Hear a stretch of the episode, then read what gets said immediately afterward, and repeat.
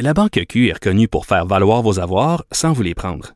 Mais quand vous pensez à votre premier compte bancaire, tu sais, dans le temps à l'école, vous faisiez vos dépôts avec vos scènes dans la petite enveloppe. Hmm, C'était bien beau. Mais avec le temps, ce vieux compte-là vous a coûté des milliers de dollars en frais, puis vous ne faites pas une scène d'intérêt. Avec la Banque Q, vous obtenez des intérêts élevés et aucun frais sur vos services bancaires courants. Autrement dit, ça fait pas mal plus de scènes dans votre enveloppe, ça. Banque Q. Faites valoir vos avoirs. Visitez banqueq.ca pour en savoir plus.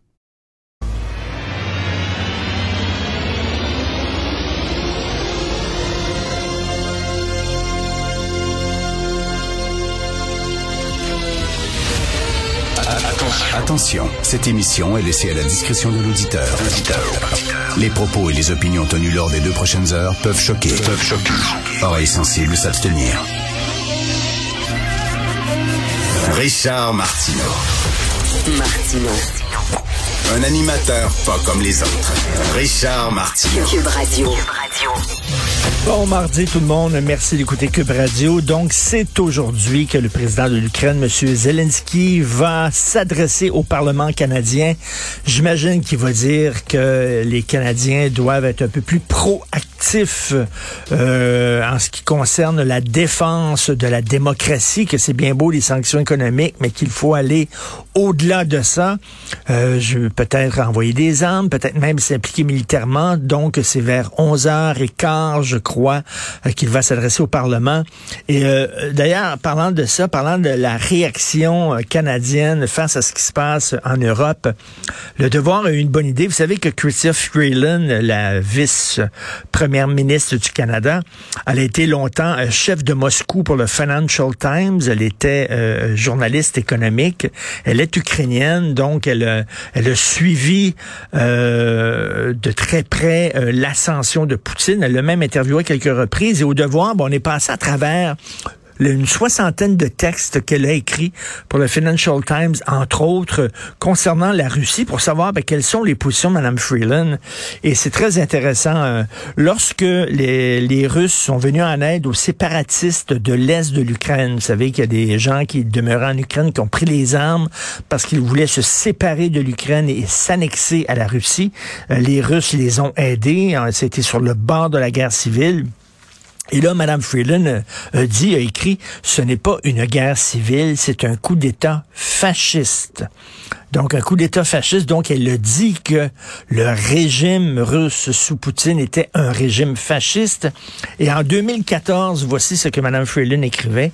Si des troupes russes vont plus loin que la Crimée, ce qui est le cas maintenant, nous devons nous préparer à répondre agressivement est-ce que des sanctions économiques, c'est une réponse agressive? Peut-être que Mme Freeland dirait oui. Euh, parce que c'est quand même des sanctions importantes. On a quand même serré la vis. Donc, elle dirait peut-être que c'est une réponse agressive. Il y en a d'autres qui diraient, ben non, euh, une réponse agressive, c'est vraiment euh, une intervention militaire. Donc, j'ai très hâte d'entendre M. Zelensky et j'ai très hâte de voir la réaction du gouvernement canadien à ça. il y a un texte qui m'a beaucoup touché dans la presse aujourd'hui, qui est publié dans la presse concernant les gens qui ont une déficience intellectuelle qui sont en prison. Euh, vous savez, je l'ai dit à plusieurs reprises, les studios euh, de Cube Radio sont juste en face du parc Émilie Gamelin.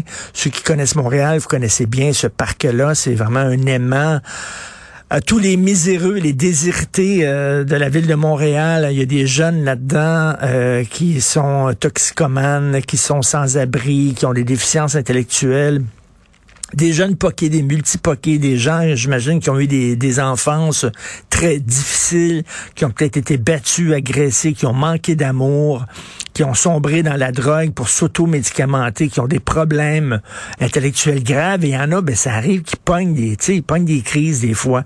Euh, ils se mettent à gueuler dans le métro, à frapper des gens dans le métro, euh, euh, à devenir agressifs et tout ça. On les prend et on les envoie en prison.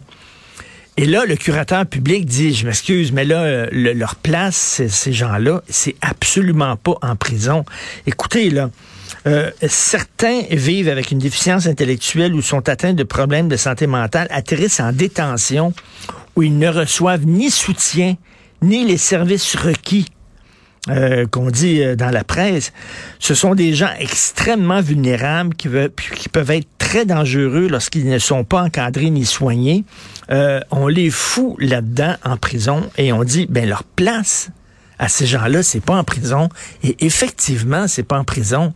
Et je, je reviens, j'en ai souvent parlé, mais moi, c'est quelque chose qui me touche énormément la désinstitutionnalisation. On a dit aux gens qui étaient euh, dans des institutions, des asiles qu'on appelait des hôpitaux psychiatriques, on va vous sortir de là, c'est pas votre place d'être là. Euh, vous allez euh, retourner en liberté entre guillemets, mais faites-vous-en pas, faites-vous-en pas, on va être là, on va vous encadrer. Tu c'est comme si quelqu'un est dans un bâtiment qui est en feu, on dit ben saute, saute, puis il y a pas de problème. On a un drap, on tient un drap, puis on va t'attraper. Sauf que ces gens-là sont ont sauté, puis on les a pas attrapés et on voit ces gens-là qui maintenant euh, délirent euh, dans des centres commerciaux, dans des parcs, euh, qui ont des problèmes de santé mentale. Et là, lorsqu'ils pètent une fuse, ben, soit la police débarque et leur tire dessus, c'est arrivé à quelques reprises parce que c'est comme ça qu'on les forme. Si quelqu'un arrive avec un tournevis, une fourchette devant des policiers en crise, on tire dans le thorax. Hein, on dit euh, tirer dans la masse. Euh, donc on tire dans le thorax pour pas le rater. Et ces gens-là meurent ou alors on les arrête, puis on les fout en prison où ils n'ont aucun soin. Je trouve que c'est vraiment indigne totalement indigne d'une euh, société euh, comme la nôtre. Et euh, en terminant, je suis allé au cinéma ce week-end. D'ailleurs, je vous conseille un film français extraordinaire qui s'appelle Illusion perdue, une adaptation d'un classique de Balzac. Et c'est l'histoire d'un jeune écrivain qui décide de devenir journaliste au 18e siècle et qui écrit dans un journal, mais c'est hyper corrompu. Les gens, là, sais, les gens qui, qui ont une dent contre les journalistes, on, parle du 18e siècle. Là.